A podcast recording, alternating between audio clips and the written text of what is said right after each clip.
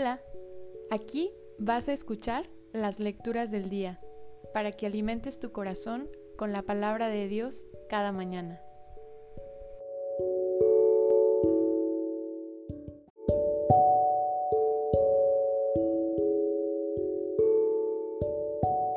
Del libro de los números.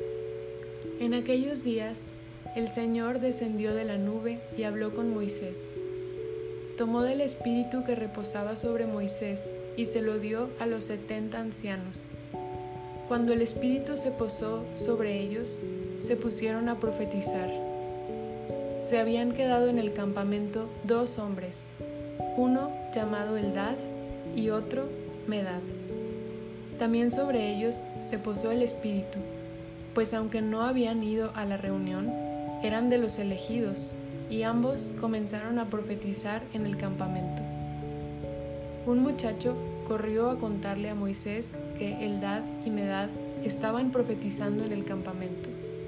Entonces Josué, hijo de Nun, que desde muy joven era ayudante de Moisés, le dijo, Señor mío, prohíbeselo. Pero Moisés le respondió, ¿crees que voy a ponerme celoso? Ojalá que todo el pueblo de Dios fuera profeta y descendiera sobre todos ellos el Espíritu del Señor. Palabra de Dios, te alabamos Señor.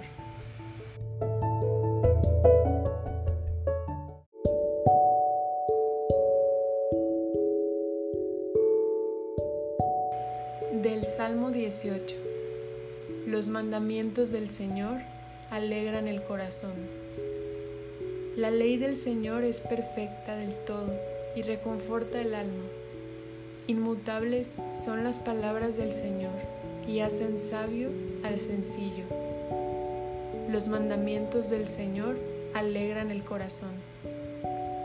La voluntad de Dios es santa y para siempre estable. Los mandamientos del Señor son verdaderos y enteramente justos. Los mandamientos del Señor alegran el corazón. Aunque tu servidor se esmera en cumplir tus preceptos con cuidado, ¿quién no falta, Señor, sin advertirlo? Perdona mis errores ignorados. Los mandamientos del Señor alegran el corazón. Presérvame, Señor, de la soberbia. No dejes que el orgullo me domine. Así, del gran pecado, tu servidor podrá encontrarse libre. Los mandamientos del Señor alegran el corazón.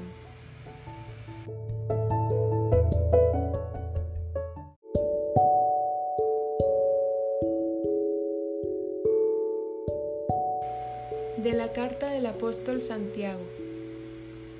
Lloren y lamentense, ustedes los ricos, por las desgracias que les esperan sus riquezas se han corrompido, la polilla se ha comido sus vestidos, enmohecidos están su oro y su plata, y ese moho será una prueba contra ustedes y consumirá sus carnes como el fuego. Con esto, ustedes han atesorado un castigo para los últimos días. El salario que ustedes han defraudado a los trabajadores que cegaron sus campos está clamando contra ustedes sus gritos han llegado hasta el oído del Señor de los ejércitos. Han vivido ustedes en este mundo entregados al lujo y al placer, engordando como reces para el día de la matanza. Han condenado a los inocentes y los han matado, porque no podían defenderse. Palabra del Señor, te alabamos Señor.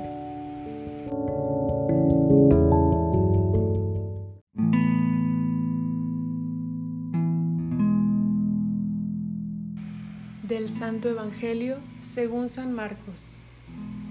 En aquel tiempo, Juan le dijo a Jesús, Hemos visto a uno que expulsaba a los demonios en tu nombre, y como no es de los nuestros, se lo prohibimos. Pero Jesús le respondió, No se lo prohíban, porque no hay ninguno que haga milagros en mi nombre que luego sea capaz de hablar mal de mí todo aquel que no está contra nosotros está a nuestro favor.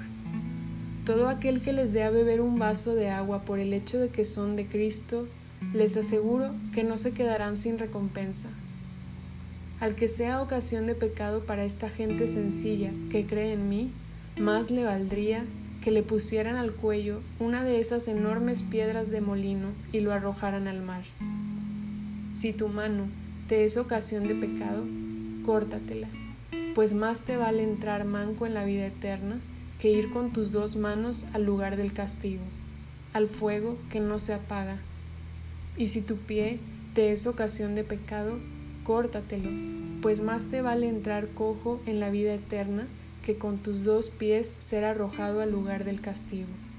Y si tu ojo te es ocasión de pecado, sácatelo, pues más te vale entrar tuerto en el reino de Dios que ser arrojado con tus dos ojos al lugar del castigo, donde el gusano no muere y el fuego no se apaga. Palabra del Señor. Gloria a ti, Señor Jesús.